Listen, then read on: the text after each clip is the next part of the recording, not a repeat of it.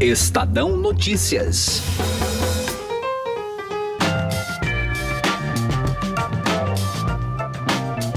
Os hackers do ministro da Justiça Sérgio Moro foram presos e, segundo a Polícia Federal, confessaram a invasão de aparelhos celulares de autoridades, entre eles o presidente Jair Bolsonaro e também o presidente da Câmara dos Deputados, Rodrigo Maia.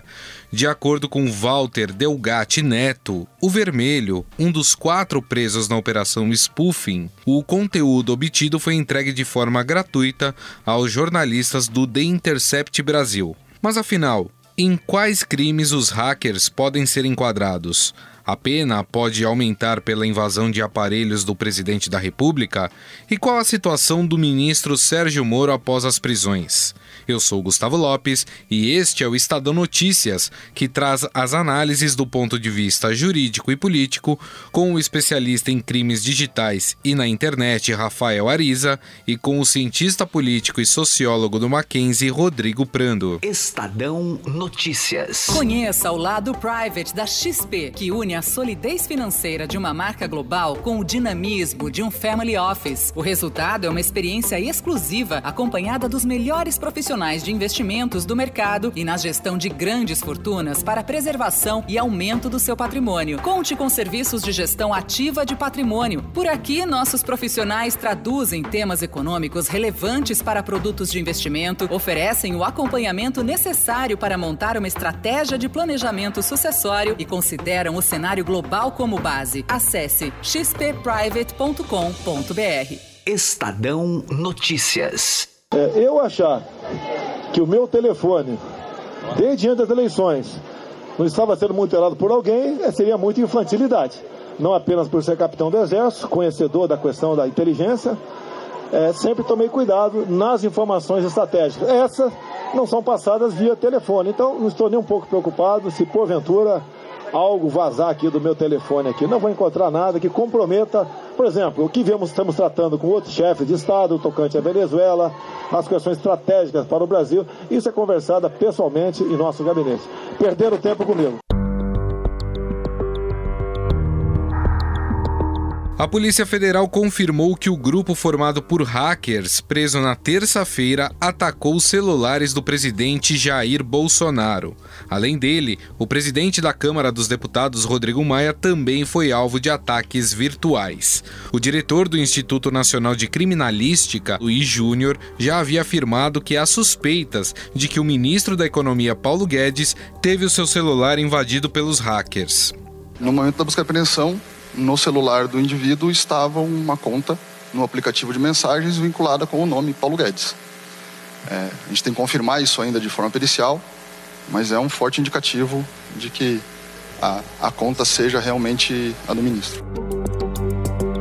As quatro pessoas detidas na operação Spoofing estão sob custódia em Brasília. O coordenador-geral de inteligência da Polícia Federal, delegado Vianney Xavier Filho, relatou o modus operandi dos hackers. O perfil dessas pessoas é relacionado a estelionato bancário eletrônico. Eles praticam, estão é, é, em vários graus de envolvimento, mas estão de alguma forma ou outra vinculados a fraudes bancárias eletrônicas praticadas mediante internet banking, mediante engenharia social com contato com possíveis vítimas e fraudes em cartão, cartões de crédito e débito, o que é muito comum e a Polícia Federal já tem alguma expertise nesse tipo de investigação.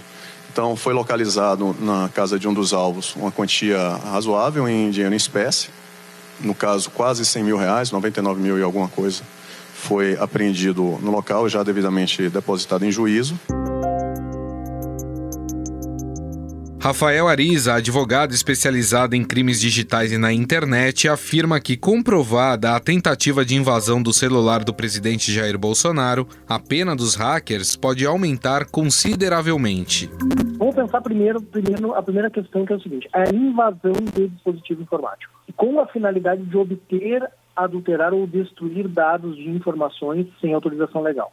Nesse passo que eu tenho a invasão de um dispositivo, eu tenho um crime no Código Penal brasileiro, previsto no artigo 154A do Código Penal, que prevê uma pena, embora baixa, uma pena de três meses a um ano de detenção, mas é um crime que tipifica essa invasão de dispositivos informáticos. Depois a gente pensa numa forma qualificada deste crime, que tem uma, um outro patamar de pena, que é quando da invasão resulta na obtenção de conteúdo de comunicações eletrônicas, segredos comerciais ou informações sigilosas. E se eu tenho, né, hipoteticamente falando, se eu tenho a, a transmissão, a divulgação ou a comercialização destes dados com terceiro, eu tenho ainda uma causa de aumento de pena, que está no parágrafo 4 do artigo 154A, é, de 1 um a 2 terços em relação àquela pena já fixada.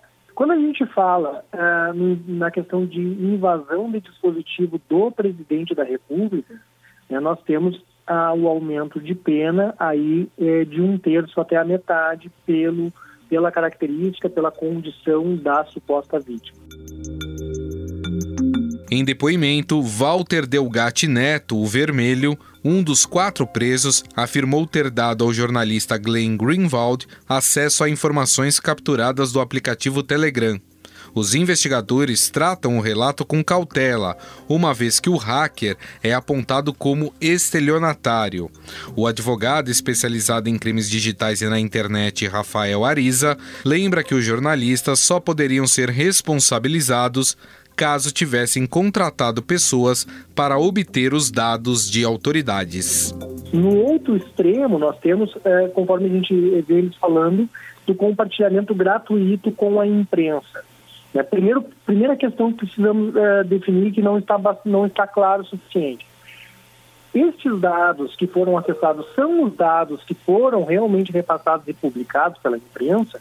A lei é de livre informação, a liberdade de imprensa, né? Me parece que tudo isso acaba resguardando a imprensa de qualquer informação que ela receba da incidência de qualquer norma penal. Esses tipos penais, essa lei penal que a gente está tratando, ela tipifica tão somente a invasão indevida, o acesso indevido à informação na invasão e a divulgação dessas informações. Diferentemente seria se algum é, veículo de comunicação contratasse alguém para acessar indevidamente as informações. Aí talvez nós teríamos uma autoria imediata, que seria aquele que demanda, e teríamos a autoria imediata, que seria do hacker, e ambos responderiam pelo mesmo fato. Agora, você, como veículo de comunicação, recebe uma informação, né, não pode ser responsabilizado penalmente por receber essa informação e, por ter recebido, tem, por uma questão social, né, aí a, o dever de divulgação. Mas como fica a situação do ministro da Justiça Sérgio Moro com essas prisões? Conseguiria o ex-juiz sair ileso das mensagens vazadas? Converso com o cientista político e sociólogo do Mackenzie, Rodrigo Prando, sobre o assunto. Os hackers, né, esses quatro elementos que foram presos aí pela Polícia Federal, confessaram algumas coisas, confessaram que invadiram o celular é, do ministro Sérgio Moro, tem também aí uma suspeita que tenham invadido o celular do ministro Paulo Guedes. Teve a informação de que também tentaram entrar em aparelhos celulares do presidente da República Jair Bolsonaro. Um deles confessou que repassou esse material que foi hackeado para os jornalistas do Intercept. De alguma forma, professor, é, essas informações elas ajudam ou elas não mudam absolutamente nada em relação ao que o ministro Sérgio Moro tem que responder? Eu, eu penso que essa sua questão possa ser respondida a partir de duas dimensões. Não é?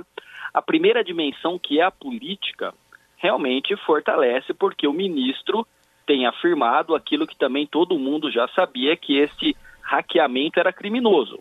Então ninguém vai divulgar dados não é, é de uma pessoa e muito menos de um ministro de Estado, né, da, da envergadura do juiz, né, do ex-juiz Sérgio Moro, ministro Moro, é, se não for de forma criminosa. Então, assim, o que ele sempre vem insistindo é dizer o seguinte, olha, é, eu não reconheço essas mensagens, eu não sei se são autênticas, ele não chegou a negá-las, mas disse que a fonte era criminosa. Então, isso é corroborado agora com a prisão é, desses quatro elementos, né, que deu para ver aí, tem uma ficha de estelionatários, de enfim, de, de, pequenos golpes já bastante conhecida lá na região uh, da cidade de Araraquara. Uh, no entanto, para além disso, tem uma questão que é a jurídica. porque tem o conteúdo daquilo que foi revelado e muitas vezes mostrando como o juiz, à época, junto com procuradores, acabaram de uma determinada maneira exorbitando suas funções.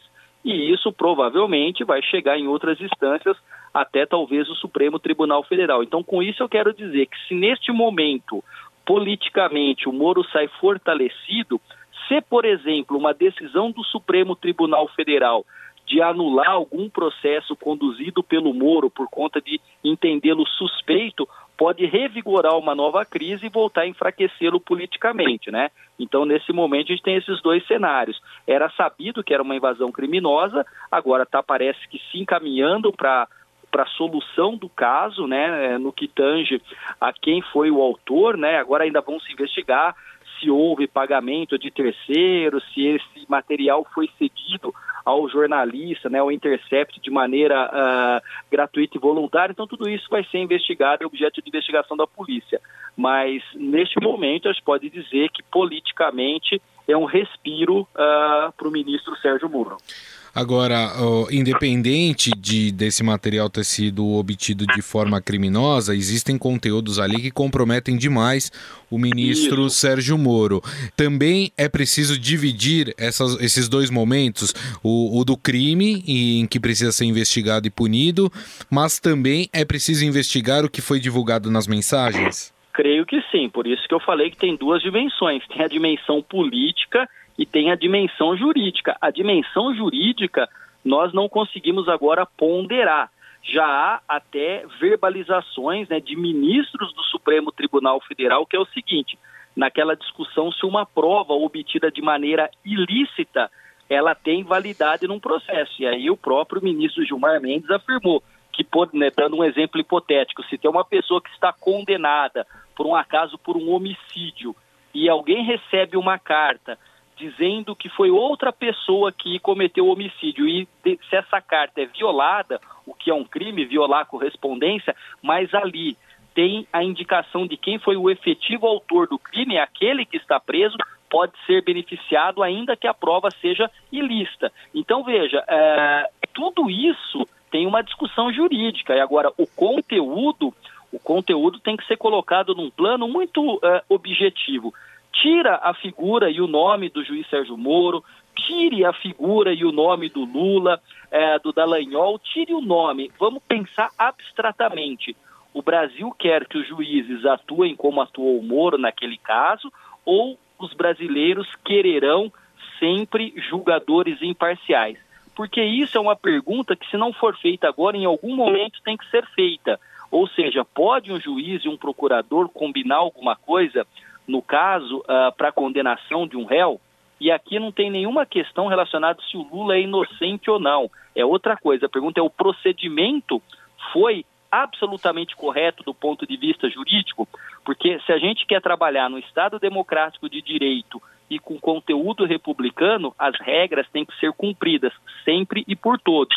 Isso é o que significa a impessoalidade da regra que deve ser é, colocada para todos, independente de função, dos mais simples àqueles que se encontram nas posições mais privilegiadas da República. Agora, professor, a gente percebe logo após a, as prisões, né, os membros do governo já lançaram aí as suas defesas, né, já é, começaram a usar isso como uma forma de se defender da, daquelas mensagens é, que foram vazadas. É, dito isso, é, vai ser a, a tônica agora do momento tentar desqualificar essas pessoas, inclusive desqualificando as provas, gerando aquela dúvida se elas foram ou não alteradas? Bom, aí que tá, é, sem dúvida nenhuma, porque aí tem um jogo político dentro desse contexto. Então, desqualificar o seu adversário já é comum. Agora, desqualificar alguém que criminosamente invadiu, e isso é ponto assim, que sejam julgados e que sejam uh, aqueles que fizeram isso uh, tenham assim a lei dentro daquilo que ela prevê a sua punição. Então, quanto a isso, eu acho que não tem nenhuma discussão. Ninguém aqui é favorável a questão do próprio hackeamento de ninguém. Agora, o conteúdo que trouxe aí é demonstrações claras uh, da atuação do, do, Sérgio Moro naquele processo. A gente não sabe ainda uh, se tem mais coisas, se isso vai ser é, divulgado, porque tem uma coisa, a, a, origem foi criminosa, mas o jornalista recebeu e a Constituição resguarda o sigilo da fonte. Então agora as fontes provavelmente já estão reveladas. Mas de qualquer maneira, o jornalista, até esse momento que nós sabemos, não cometeu nenhuma ilegalidade, nenhum crime. Ele divulgou como qualquer jornalista, se cair esse material na mão do jornalista, ele vai divulgar. Agora, sem dúvida nenhuma que haverá uma tentativa de desqualificar, porque efetivamente o que tudo indica são criminosos, mas algo que me surpreende, Gustavo, é que se falava de teorias da conspiração, de um aparato sofisticadíssimo de, de de, de, matéria, de, de outros países até, né, numa concertação internacional para hackear e a gente descobre que é uma coisa muito mais simples, doméstica e que estava tudo no computador, me parece, aí do, do hackeador que é, que é estelionatário, pelo que eu vi também, tem processos ali. Então perceba que isso é, um, é algo que pelo menos vai trazer à tona uma discussão importante sobre a proteção e o sigilo dos dados, porque a nossa vida está conectada 24 horas por dia, mas alguém é, do interior do estado de São Paulo conseguir clonar, porque liga para o celular e aquele celular, aquela ligação é do seu próprio número e consegue invadir os aplicativos né, de ministros de Estado, e me parece até agora, como você bem colocou no começo, alcançou até o presidente da República, então você imagina a gravidade disso e o quão a tecnologia ela está é, absolutamente vulnerável a essas ações. Então, né, tudo isso vai ser discutido e tem que ser discutido com muita profundidade e seriedade. Nós conversamos com o professor, cientista político e sociólogo do Mackenzie, Rodrigo Prando. Professor, mais uma vez, muito obrigado, viu, pela sua atenção. Gustavo, é sempre um prazer falar contigo e estar com os ouvintes e fico à disposição. Um abraço a todos.